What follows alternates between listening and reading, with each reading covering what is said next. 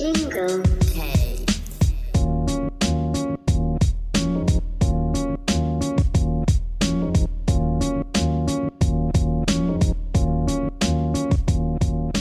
我们现在来看第二部分啊，我们说了雅典民主制度的来源，我们说了从英雄时代到贵族政治，到建主政治，到两位伟大的改革家改革之后，雅典迎来一种民主政治。这种民主政治呢，刚才亚里士多德也说了啊，建主政治就是要禁止这种公共生活，让人们像陌生人一样。那么反过来，雅典民主政治自然就有非常非常重要的公共生活在其中。那么雅典的公共生活是什么样的？为什么公共生活这么重要？那说到个人主义与平民社会的问题，在个体和平民的角度之上，他们跟公共生活的关系又是什么样的？这是这个第二部分我们重要的要去感受的问题啊。我们同样在伯利克利的《阵亡将士演讲》对于雅典公共生活的表述的这段话：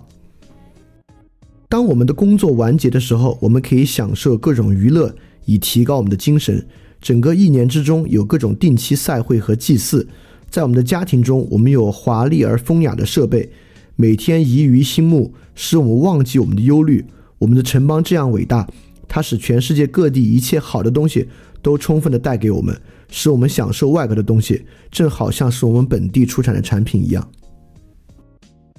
因此呢，我们就来看看这些公共事务啊，其中一个最重要的，当然就是奥林匹克竞赛。嗯，今天我们的奥林匹克就来源于雅典奥林匹克竞赛，呃，希腊奥林匹克竞赛不能说雅典，古希腊奥林匹克竞赛。古希腊奥林匹克竞赛有多重要呢？古希腊人的纪年是按这个来记的，就比如说他们会说这是第二十八届奥林匹克竞赛，还有三年，这是距二十九届奥林匹克竞赛还有一年的时间。他们对于时间的整个观念，就是由四年一届的奥林匹克竞赛来推进和保持的。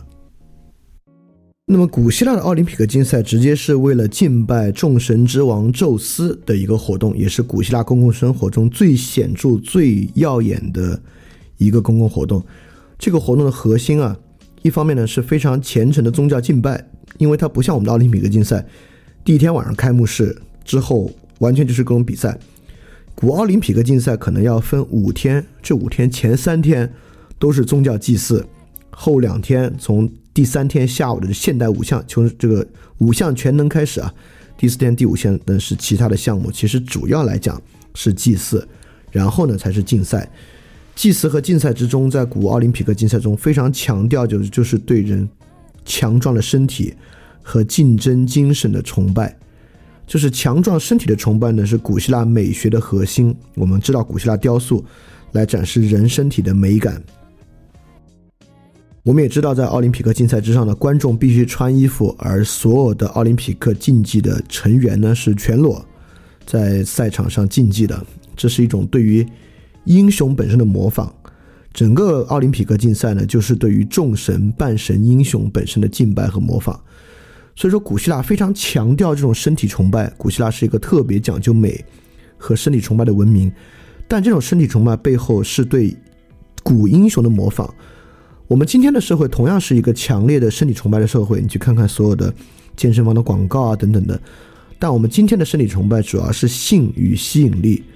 所以说我我这么说的特别像这个就是厚古薄今啊，就是古人一切都好的这个想法，呃，还真不是。我之前可能有一两次在分享中提到一本书，叫做《狂欢史》，就是讲古希腊人的狂欢与罗马人狂欢的区别。呃，一会儿我们讲到那个酒神狄俄尼索斯祭祀，还会讲这一点，就是古希腊这种身体崇拜啊、性啊、欢愉啊，真的是有理念做基础的。一会儿我们讲那个讲那个呃悲剧，你就完全明白我是什么意思了。但今天呢，我们的身体崇拜真是不具备这些理念作为基础的。那么奥林匹克的冠军获得什么呢？其实他们那儿获得的现实的东西非常少，获得一顶呃，获得那个羊毛的。围巾吧，或者羊毛的披风披在自己身上，然后一个橄榄的桂冠，一个从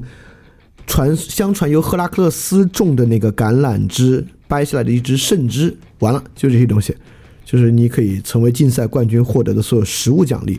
但实际上，人们想获得的是成为半神的权利。一旦你成为奥林匹克竞技冠军，你回到家乡之后将有权利树立自己的雕像，而且。最厉害的冠军的雕像还可以被放置在奥林匹克圣山宙斯雕像的周围，也就是说，获得不朽的成为半神的权利。因为朽坏很重要啊，就在这个古希腊语里面，“人”这个词的意思呢，直译过来就是有朽坏者，或者叫有死者。而成为奥林匹亚冠军呢，就向全希腊展示着你的卓越与身体之美，从而成为英雄。就是 hero 这个称号，恰恰就是 exactly 会被授予给奥林匹克竞赛冠军的。他们就是英雄，成为半神，成为不朽者。就是奥林匹亚竞赛是在古希腊能够成为最卓越的方式。所以说，我们知道古希腊就是爱琴海流，爱琴海这个。海的周围和这个半岛上啊，也是经常打仗的。但是，一到这个奥林匹亚竞赛的时候呢，每个国家都停止战争，从没有例外过。大家都停下手中的征战，让这个想去奥林匹亚一较高下的人啊，能够成成为运动员，去到当场竞技。所以说，虽然我们今天也有奥运会，奥运会在今天的社会里面也是一个特别重大的赛事，但是呢，有几点跟古希腊可能是很不一样的。第一呢，今天我们已经失去了通过这个方式展现身体美的荣誉，因此奥运冠军，尤其是一些边缘项目，比如说举重、摔跤、柔道，甚至一些体操，嗯，已经不被视为卓越的人了。今天在奥运会上被视为卓越的人的，是那些他所从事的项目有巨大的商业利益的，比如说足球和篮球。对吧？这些人呢，更被我们视为卓越的人，而仅仅因为身体美感啊，已经不具备卓越了。但而且我们今天可能也不觉得一个柔道运动员、一个举重运动员本身身体美了，因为我们今天对身体美是以性吸引力作为基础的一套标准。你要是撞到那个地步，可能现在我们还觉得不美了。第二呢，我们今时今日的奥运冠军呢，已经不享有英雄的待遇了。当然，其实还有更重要的东西，就是。其实英雄在今天这个时代意味着什么呢？已经不知道了。就英雄这个词已经坏了，这么说吧，因为我们之前提到过语词的污染这个事儿啊，就英雄这个词已经污染殆尽了。我们现在已经没法再谈英雄这个话题了。所以今天来谈奥运冠军享不享有英雄待遇这个话没有意义，因为今天我们已经今天的人已经不知道什么是英雄了。当然，最重要的啊是第三个差异，就是虽然奥运会在今天也是全球盛会直播，但今天任何一个奥运冠军可能都没有乔布斯啊、比尔盖茨啊、国家领袖啊那么璀璨夺目，是因为在古希腊，在奥运会呢是唯一一个全希腊人都会来参与，当做巨大盛会，可能有好几万人会聚集在这个地方，几乎几乎覆盖了周围很多很多自由民的一个巨大盛世。因此呢，他成为能够在所有人面前成为最卓越者的一个机会。今天奥运会呢，虽然还非常的有受关注，但是真的比起商业啊、政治啊、娱乐明星啊，奥运的冠军真的不算是一个什么太出类拔萃的事情。这三点已经非常非常不同了，但其实还有一点最不同的，就奥运会与古奥运会的关系。就现代奥林匹克几乎都是职业运动员制，就这个举重运动员，他就是从他的工作就是当运当举重运动员，这个短跑名将，他的工作呢就是在短跑国家队里面训练，在古希腊人们是难以想象的，而且如果古希腊人知道啊，你们这群运动员都是职业运动员，他们立即就会看不起这个人，他们会觉得这是个奴隶，但这种。职业化为什么在古希腊这么糟糕？一会儿我们说到职业化问题的时候再讲啊。但是这其实是，如果说所有不同，最不同的就是古希腊的运动员都没有职业运动员，而成为一个职业的人在古希腊是耻辱。一个古希腊真正卓越的人就应该是上战场是伟大战士，在城邦里是一个好的公民、辩论家。在赛场上是短跑名将，这样的人才真的卓越。就如果一个人在其他方面都籍籍无名，他就在赛场上跑得很快，我觉得古希腊人会难以理解这个人的现象。而且，你要想这个问题啊，在古希腊这是不可能的。你作为短跑名将回到家乡，几乎被选做执政官，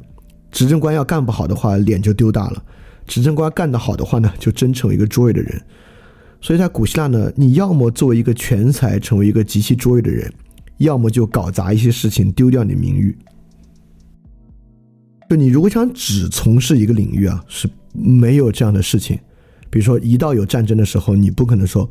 我是个短跑名将，我不不上战场，你不不去当一个英勇的战士，不可能的。你要么当个英勇战士，要么当个懦夫，被人耻笑。那么第二个公共活动，它不像奥林匹赛、皮亚竞赛那么璀璨夺目，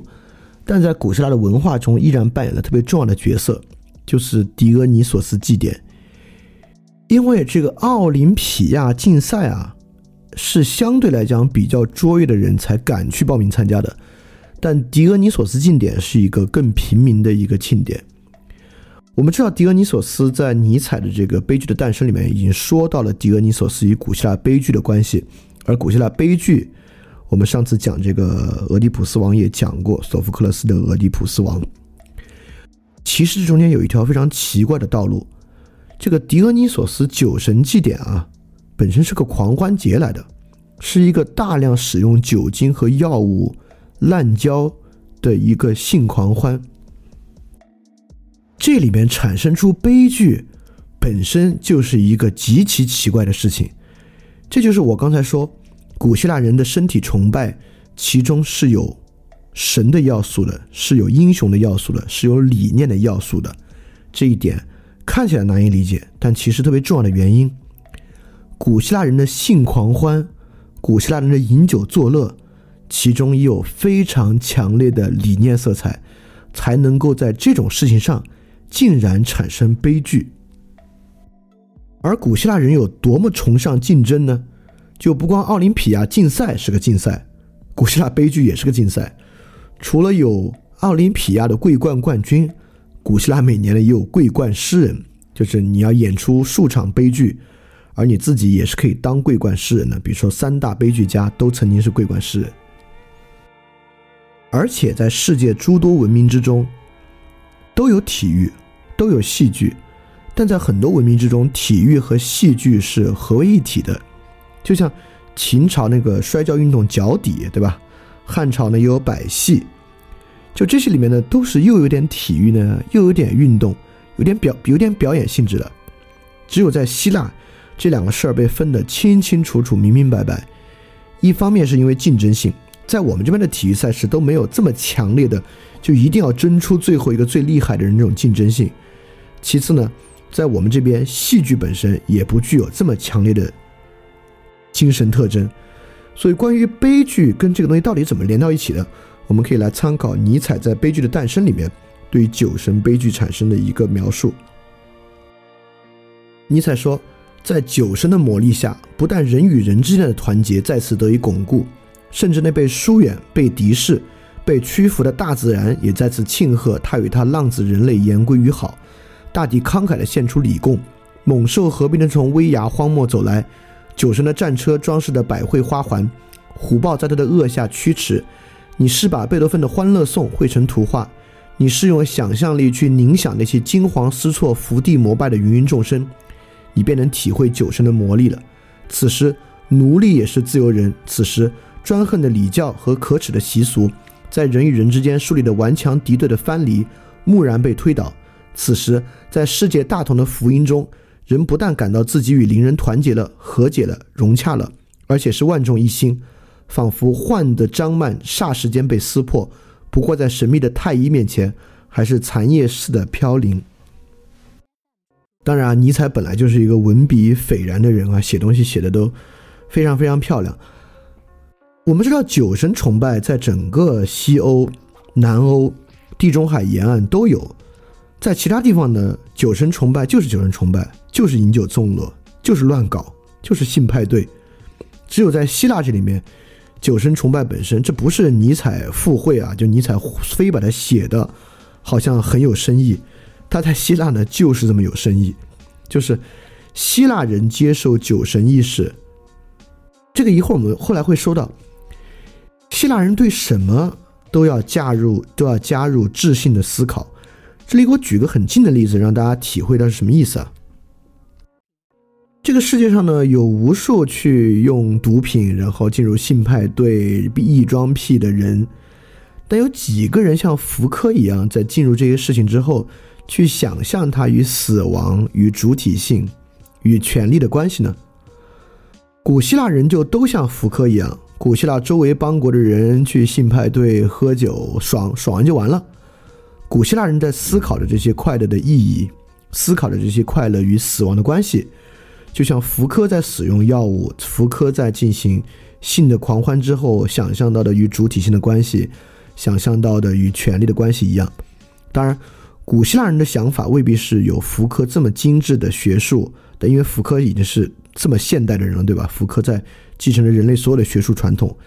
但古希腊人与福柯一样，他们不仅仅完成的这些享乐，他们还在享乐之中积极的去思辨、去分辨。所以从这里就展示出古希腊生命中一个奇特的调和，是什么力量让古希腊人不像周边民族一样完全堕入享乐呢？是阿波罗之美，就是尼采说悲剧就是酒神与日神的冲击。就古希腊人阿波罗啊，是典型的一个英雄形象。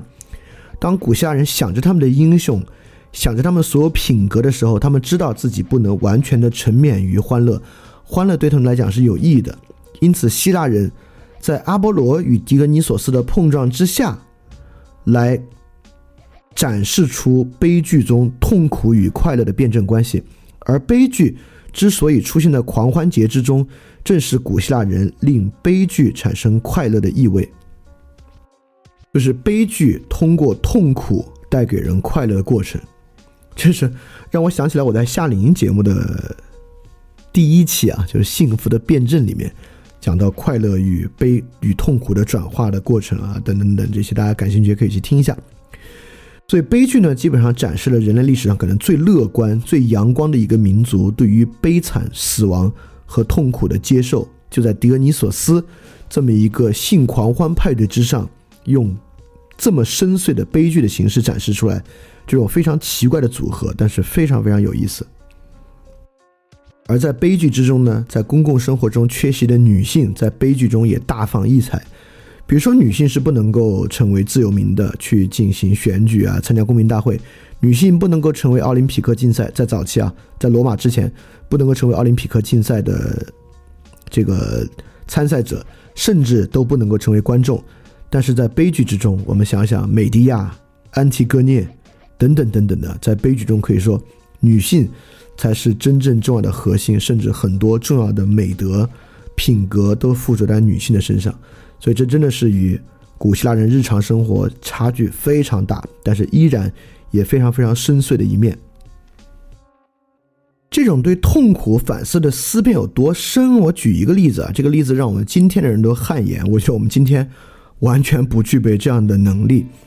这个呢是埃斯库罗斯的著名。悲剧《波斯人》，这是埃斯库罗斯第一次获得桂冠诗人的悲剧。哎，但在说这个悲剧之前，我说个埃斯库罗斯的轶事啊。埃斯库罗斯呢是历史上所谓悲剧之父，可能是最伟大的悲剧作家之一，也是十二次桂冠诗人的获得者。但是在埃斯库罗斯的墓碑之上，什么别的都没说，墓碑的墓志铭是他自己写的，就是以下这个话：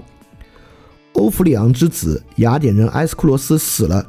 长眠在格拉的玉米地的坟墓里，长发的波波斯人本不知道他的勇气。神圣的马拉松战场会告诉世人他的荣誉。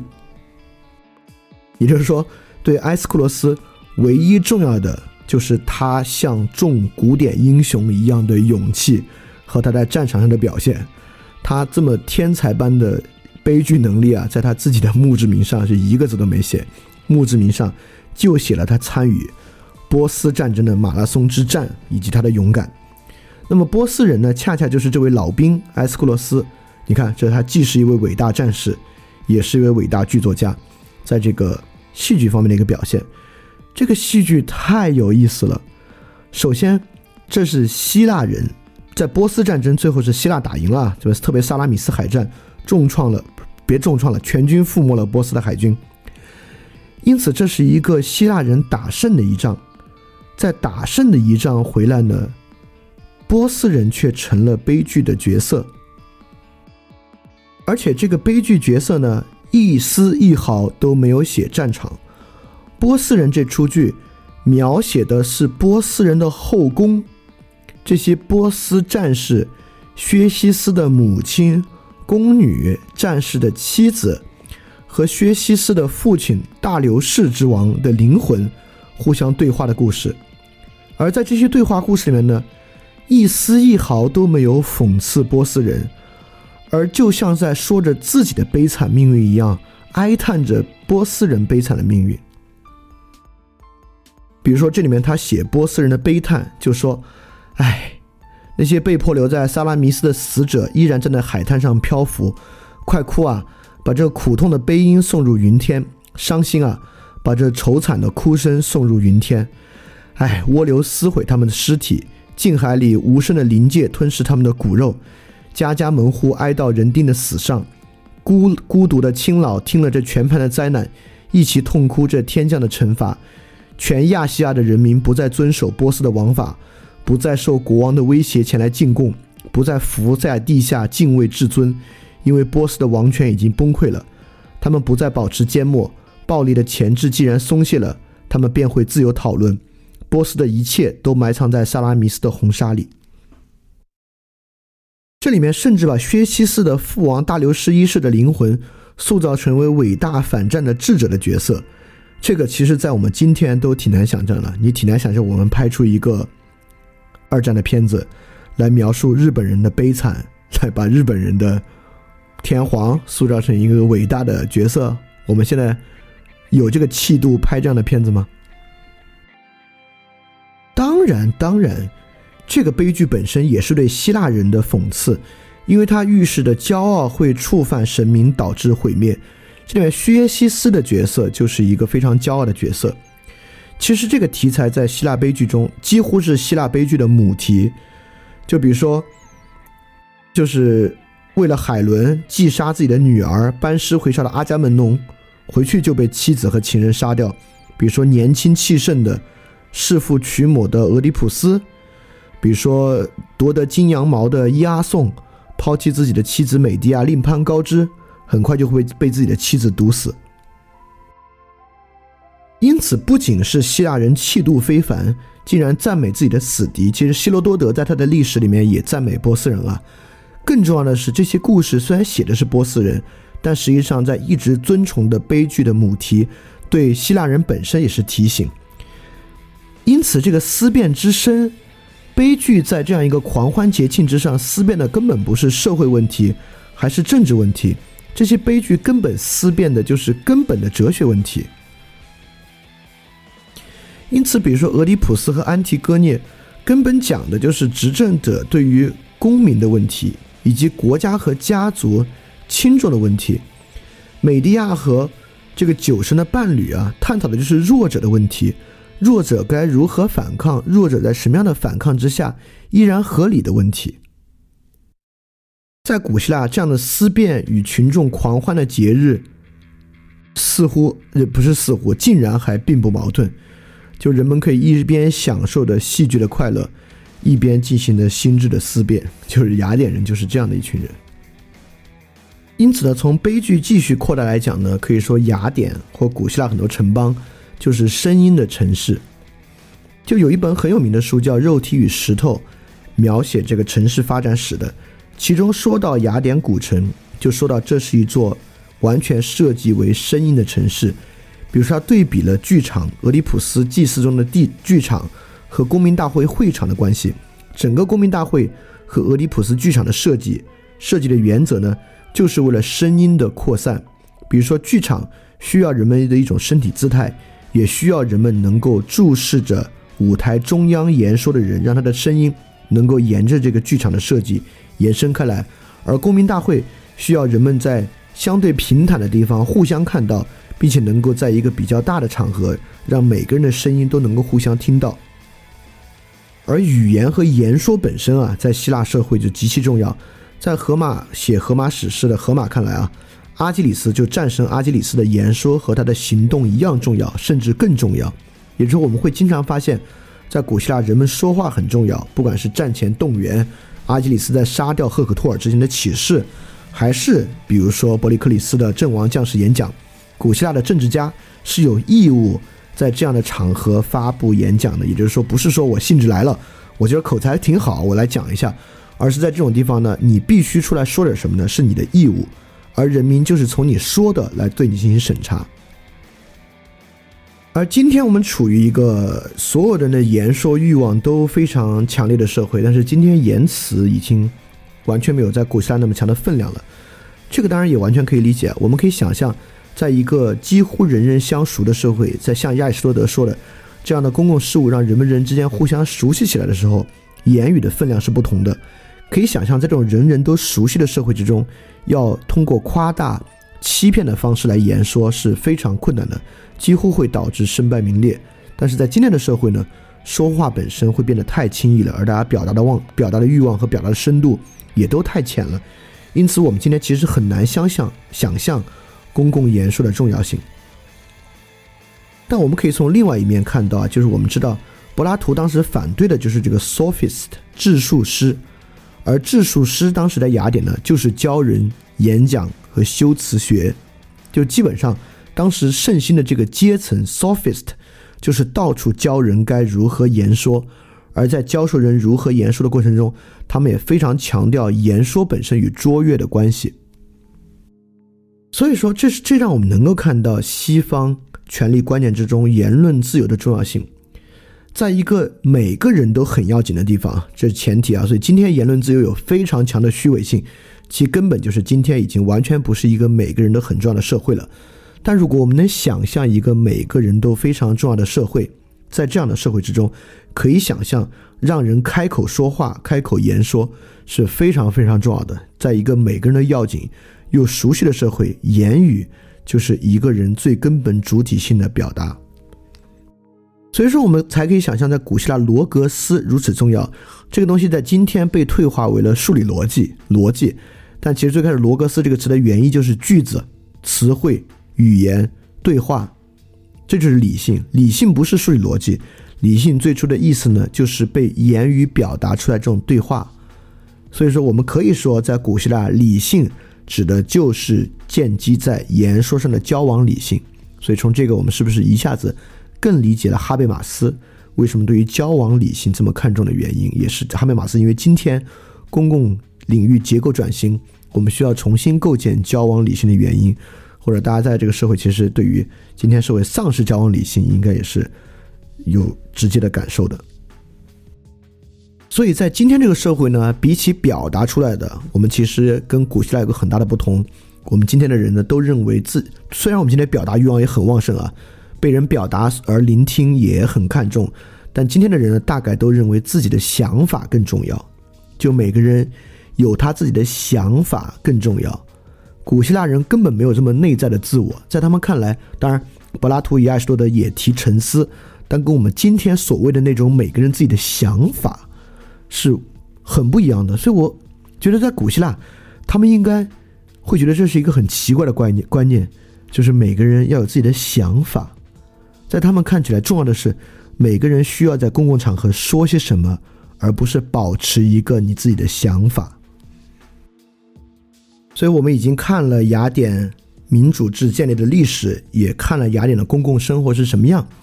所以说，我们已经提供了足够的，我不知道是不是足够的，希望是足够的历史素材和足够的关于雅典公共生活他们的生活状态的一些描述。所以我们现在正式来描述雅典的个体，就真正雅典每个人个体，如果总结起来可能是什么样？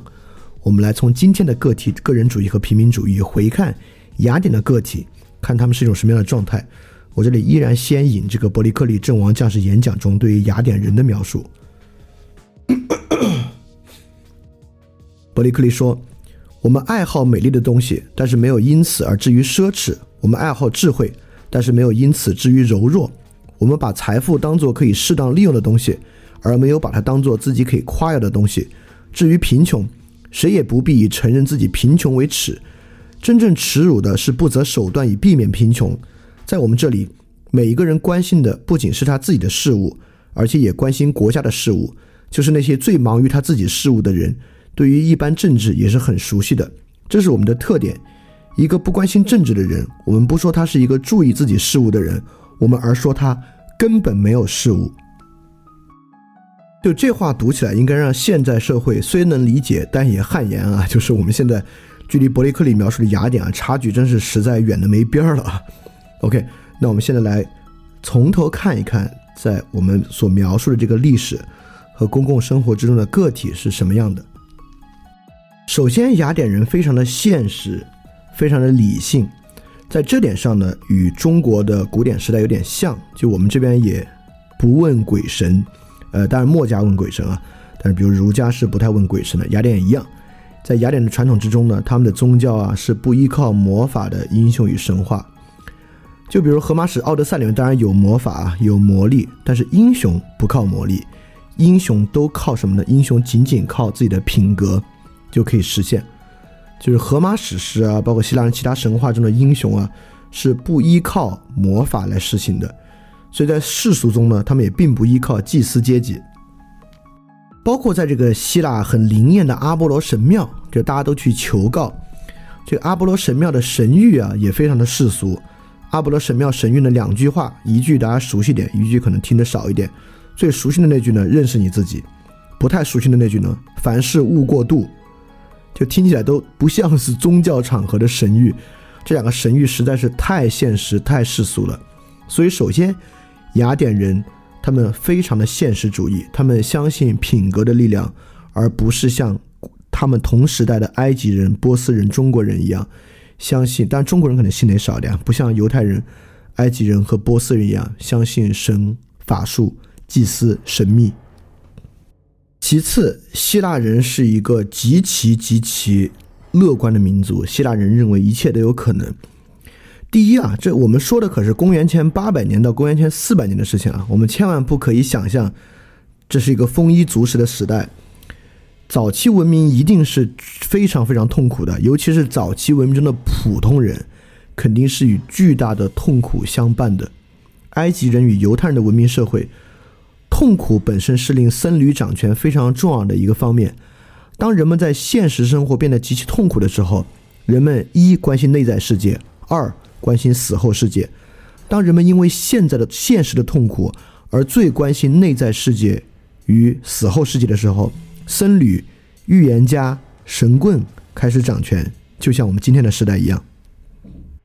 而雅典人当时的经济水平和生经济水平和生活生存条件，可能并不会比波斯和埃及好多少，但是雅典人展现出来的却是崇尚生的快乐与竞争。雅典人一直在竞争当世的卓越，希望在现世平民哦实现他的卓越，实现生的快乐，实现对美的追求。所以，对于希腊文化之中，什么最重要呢？希腊文化确实非常崇尚美。当然，在他们的美指的更多是男性和男性身体的美感。其实我们今天也一样啊，今天的人极其关心内心的世界，心理学、数学、形而上学，本质上其实很多时候也是今天。很多人的避难所跟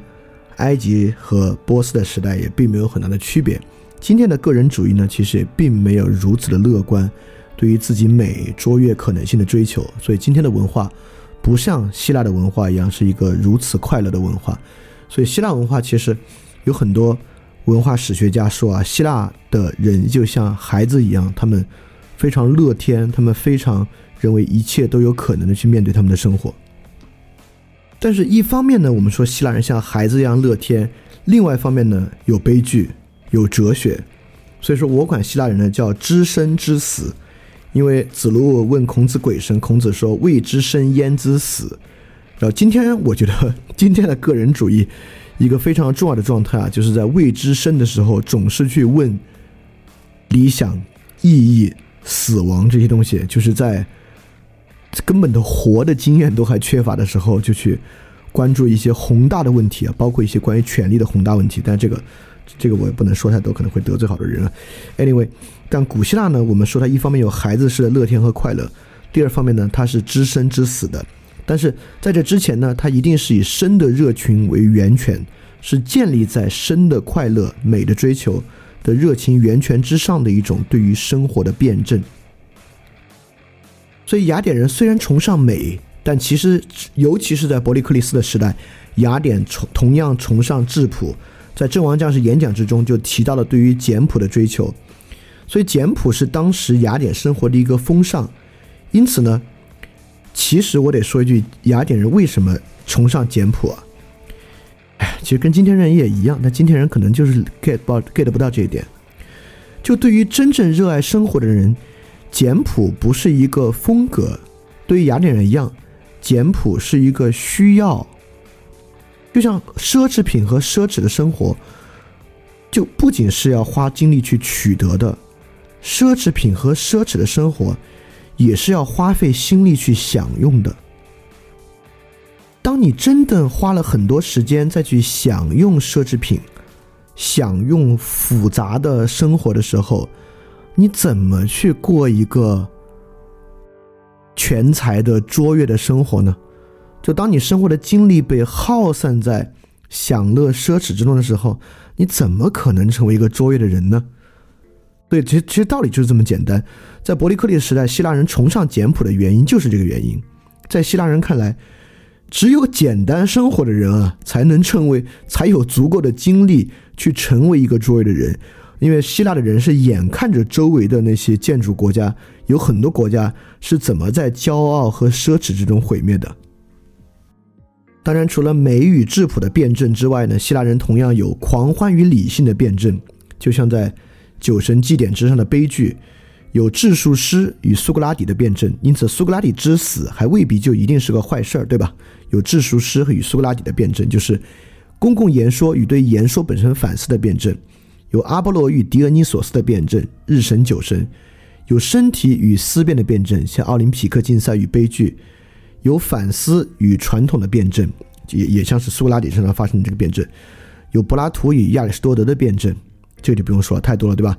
有柏拉图与阿里斯托芬的辩证，因为在柏拉图所描述的，因为柏拉图写了很多对话嘛，描述之中，雅典是一个名流之地，各个儒雅之士每天热衷于辩论。但在阿里斯托芬所描述雅典之中呢，却是一个充满滑稽与讽刺的地方。当然，他们的描述也都是真的啊。同样，也有巴门尼德与赫拉克利特的辩证，关于变与不变的辩证；有贵族与自由民的辩证，就是贵族精神与民主政治、建主政治的辩证；有个人与城邦的辩证，也有生与死的辩证。但由于其原发点是以生的热情。因此，在古希腊传统里面，从来没有发展出佛教这样的消极自由主义和道家式的那种相对主义和虚无主义。就像这样的思想，在雅典，在古希腊哲学中是没有的。因此，雅典充满着这种一种有指望、有期待的、有希望的文明的这种活力，确实是非常有感染力。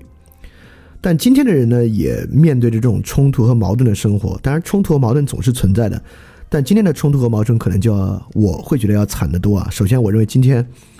今天的人总是在自大与恐惧的矛盾之中，人们忽而觉得自己什么都行，忽而觉得自己什么都不行，一切生活失去指望的恐惧。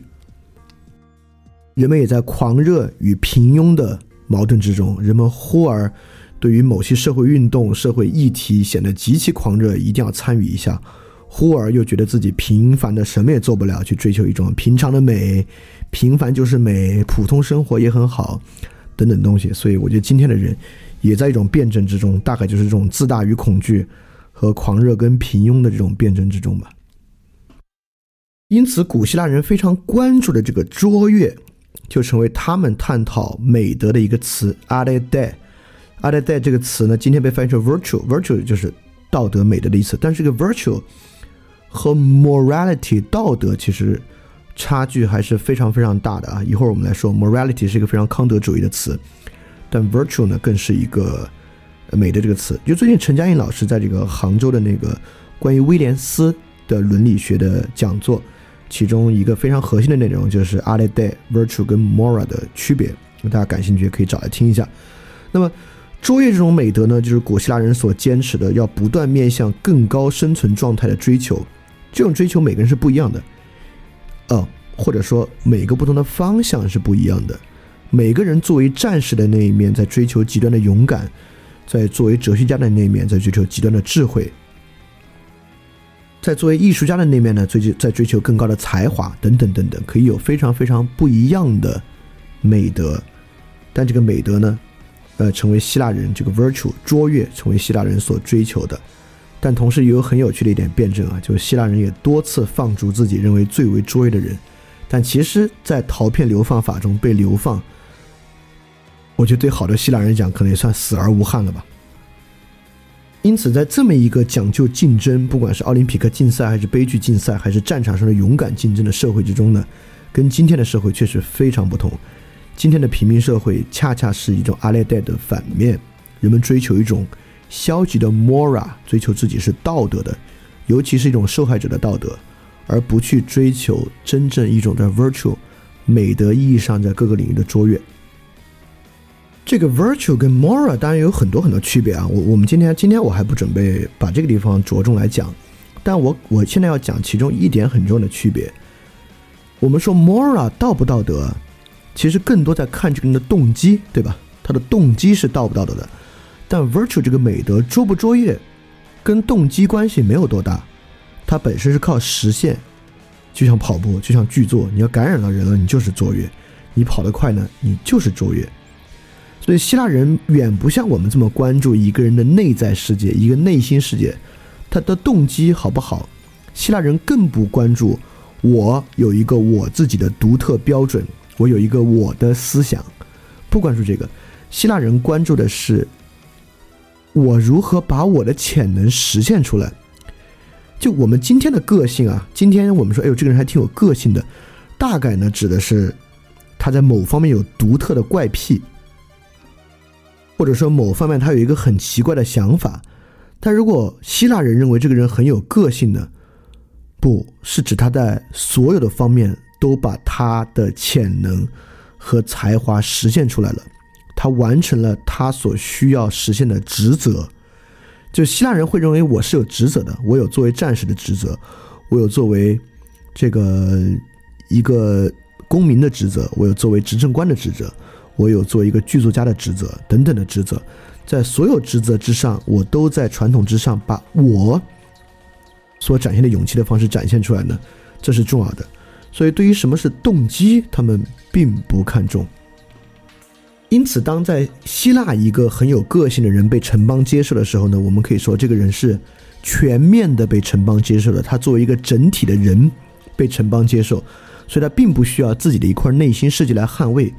我们反观我们今天的问题，其实有一个相当明显的问题，恰恰是今天大多数人的卓越只能被片面的注意到。比如说比尔盖茨的卓越，他是一个商业奇才。很多人都是这样，他是一个被片面感受到的卓越。那比尔盖茨不用说，他作为这么有名的人，已经可能他的很多生活的方面被其他人认知。比如说，比如说王石，不仅是个企业家，还会登山，对吧？但大多数其他人呢，可能就是，哎呦，这是个数学家，这是个物理学家。比如在在朋友关系中，哎，这是个钱挺多的人，这是个唱歌还不错的人。今天我们只能被片面的接纳，而我们每个人不能被任何人全面的接纳，只被片面的接纳。我想还不仅是卓越的问题，它还很可能是我们当代个人主义的一个困境，就是我们今天每个个体都不存在被人全面接纳的可能性，才会让我们如此愿意去保存一个所谓的内在世界，去求得在我们自己一个动机性的内在世界之中的道德感，来作为我们抵消这个世界风险和这个世界的。呃，不利的一个方法。而同样，我们刚才讲了，就希腊奥林匹亚竞赛的冠军都不是职业运动员，就希腊人很蔑视职业化。这个我也引这伯利克利阵亡将士演讲对于军队职业化来来讲了一段话，大家能理解古希腊人的意思。伯利克利说：“我们是自愿的，以轻松的情绪来应付危机的，而不是以艰苦的训练。我们的勇敢是从我们生活的方式中自然产生的。”而不是国家法律强迫的，我认为这是我们的优点。我们不花费时间来训练自己忍受那些尚未到来的痛苦，但当我们真的遇到痛苦的时候，我们表现我们自己正和那些经受严格训练人一样的勇敢。我认为这是我们城邦值得崇拜的一点。当然，我们也还有很多其他的优点。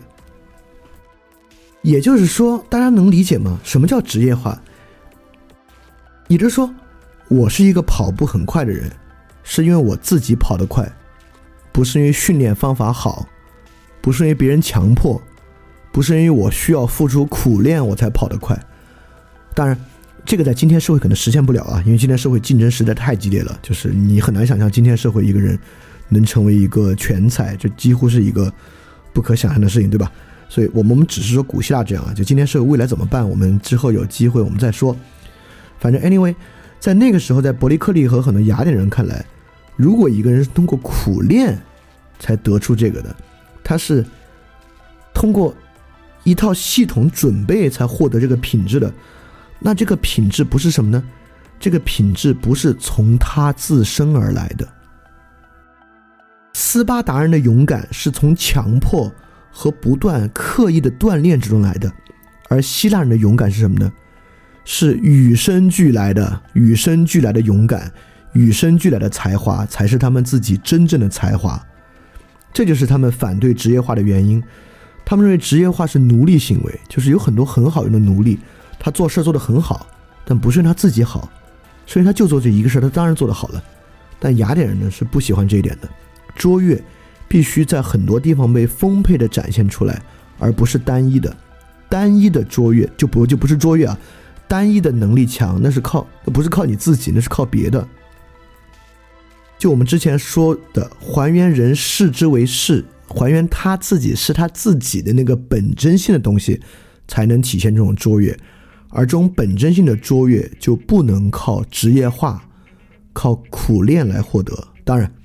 也是需要一定的练习的。当然，我也明白这个主张在今天社会是一点可能性都没有的。但我说一点可能性也没有呢，其实也不一定。我认为今天这种很多职业化是非必要的，就是，哎，这个我们之后有机会再说吧。就是我认为今天不是没有全才的可能的，全面卓越的可能性真的不是没有的。因此呢，希腊人像一种 virtue，不是 moral，是美德而不是道德。他们没有康德那种原则式的抽象。比如说在战场上，就是在那个《伊利亚特》里边，一个人说到自己为什么不后退，原因很简单，就是说，因为曾经人们说过，一个战士就要站在他自己的地上，就是要坚忍的站在他自己的地上，就这么简单。所以我遵照这个去做，来实现我的卓越。但我们今天所需要这种的原则式的 moral 背后都有推动的，对吧？比如说己所不欲，勿施于人。那康德在背后是有一系列的逻辑演算，一系列的逻辑推论，让它成为一个普遍性原则的。但是希腊人呢，并不关心在一切问题上求得普遍性原则。虽然他们有哲学思辨，但希腊人依然关心传统、共识、常识，基于传统、共识和常识形成他们的伦理观念。而还有一个特别重要的，就是智性的重要性，就是这是为什么从波斯人的故事里面可以读出那么多东西，在一个狂欢节上，是因为在狂欢节上，希腊人是带着自己的智慧去的，不管是狂欢节，还是演讲、建筑、哲学、美德、政治组织，希腊人都相信理智、智性的作用，就像这个伯利克利斯说的。外邦人、其他城邦的人很能勇敢，但他们根本不知道他们为什么勇敢。希腊厉害在哪儿？希腊厉害在希腊人勇敢，而且知道自己为什么勇敢。就像那个柏拉图的马车隐喻，就是有激情、有意志、有愿望，但是需要在理性和理智的驾驭之下，这个马车才走得最好。所以，理性、智性、智慧是希腊人认为卓越的必由之路。所有的东西，一个战士，一个悲剧家，都需要智慧才可以做得好。就像德尔菲神谕的第二个这个预言，就是切勿过度。什么样的人能够切勿过度呢？不过度不是靠本能可以实现的，而不过度呢，恰恰是一个智性的要素，是人是凭着一些智慧才知道什么东西是过度，什么东西是不过度的。因此，希腊人对美的追求、激情和才华。都是在理智的辅佐之下的，而希腊人有这么强的对于品格的追求和对于德性的追求，也是因为他们的理智这种追求本身呢也是适度的。因此，希腊人本身其实是一个并不极端的民族，而正是因为这样的原因，在我们看来非常矛盾的事物，在他们的眼中并不是矛盾的。比如说我们刚才列举的一系列的，比如说个人和城邦、享乐与痛苦，在我们看起来是矛盾的，但一旦你加入了智性的要素去思辨的话，其实并不矛盾。其实从这点来看，我们今天的人确实没有多少智性。我们今天人脑子里确实装了很多的知识，有比希腊人多得多的知识，但是却没有智性。这听起来是矛盾的啊，因为在我们今天看来呢，智慧恰恰来源于知识，尤其是系统知识。但希腊人可能绝对不会这么想。这就回到我们之前也一直提过一个概念了，也是这能回答希腊人为什么觉得为什么希腊人不会关注内心世界啊、动机啊。独立思辨啊，这些东西，而是要把它说出来和做出来的原因，在亚里士多德的伦理学体系中，有一个非常重要的概念叫实践智慧 （phronesis）。所以，而而亚里士多德认为啊，政治学就是实践智慧，城邦就是实践智慧。因此，在希腊人看来，真正的智慧和智性，不是我们现在想的那种，这个人脑子转得快，这个人博闻强志，知识多。而在希腊人看来，是这个人有足够多的实践智慧，就是他做的多，在做中得到的智慧是天然蕴含在实践之中的那种智性和理性，而不是反过来潜藏在内心之中的某种独立思考和思辨。这个其实是今天人挺难理解的，因为今天是笛卡尔心物二元论式的，智慧明显是属于心这一边的，而不是属于物那一边的。而实践呢，很明显是属于物那边的，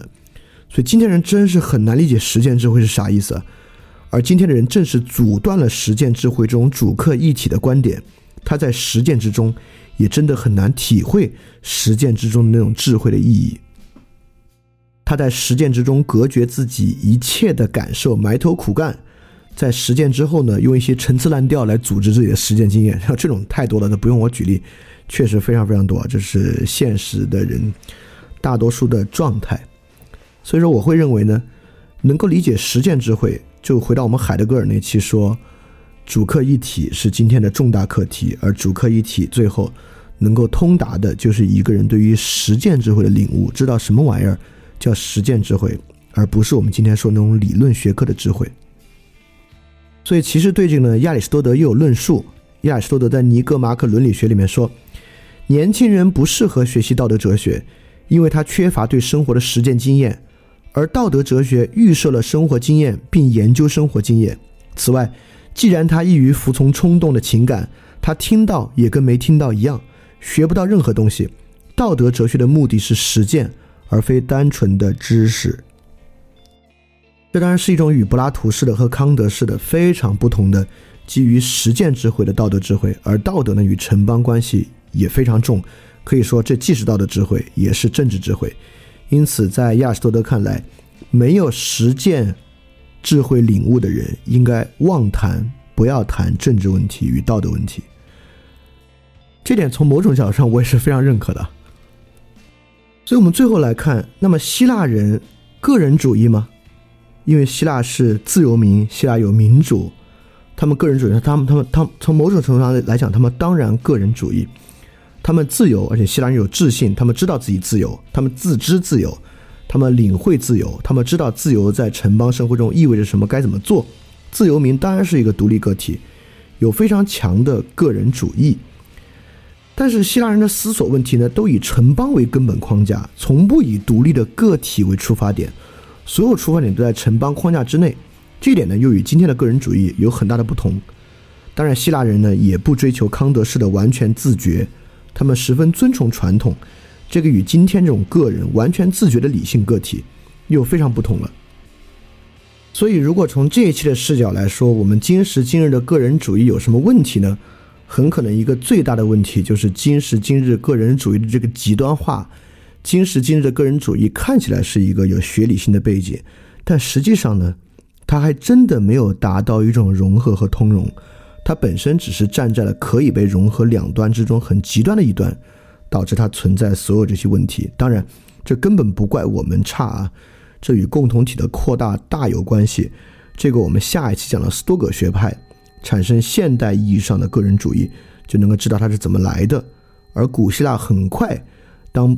伯罗奔尼撒战争之后形成大帝国之后，为什么会兴起斯多格主义？现代人意义上的个人主义，以及这个困境是怎么来的？我们从下一期讲这个斯多格主义，然后奥古斯丁、卢梭和陀思妥耶夫斯基来看不断发展这个个人主义的线索。所以今天这个我们讲这个古希腊就讲完了，但严重的拖堂了，没关系，我知道你们也挺喜欢拖堂的，所以希望不管是里面介绍的所有细节、例证，还是对于古希腊个人生存状态的这个描述吧。希望能够对你起到一些启发的作用，能够让你找到一个可以攻玉的他山之石，来思考自我问题的时候，去想想，如果是个古希腊人，他可能会怎么想。当然，你可能得花很长时间才可以抓到一个古希腊人的精髓，包括如何把一个古希腊人的想法演化在今天这个庞大共同体的社会之中，其实本身也是个很困难的事情。但不管怎么说，我觉得是一个值得去想也很有意思的一个方面。那不管怎么说，我们今天的节目就到这里结束了。我们下一周再见。我们下周来讲历史上不断变化的个体描述。好，非常感谢大家时间，我们下周再见。大家要记得敢于去相信。嘿，你是不是也听了不少我们的节目呢？如果你跟我们一样，觉得这个节目还不错，可能也挺重要。如果能让更多人听到，虽然可能效果不大，也可能会让这个社会变得好一点点吧。所以说。呃，干脆去转发一下好吗？让更多的人可能听到这个节目，我们来试试它会产生什么样的效果吧。谢谢你的转发，非常感谢你收听本节目。如果希望每周一加入微信群，跟我们一起学习，提出问题，看到每次分享的 keynote，可以微信添加“想借 Joy Share”，想借的拼音 x i n g j i e，Joy Share j o y s h a r e，并说牛津通识读本，就可以被我们拉入群中，每周一起学习了。欢迎你来。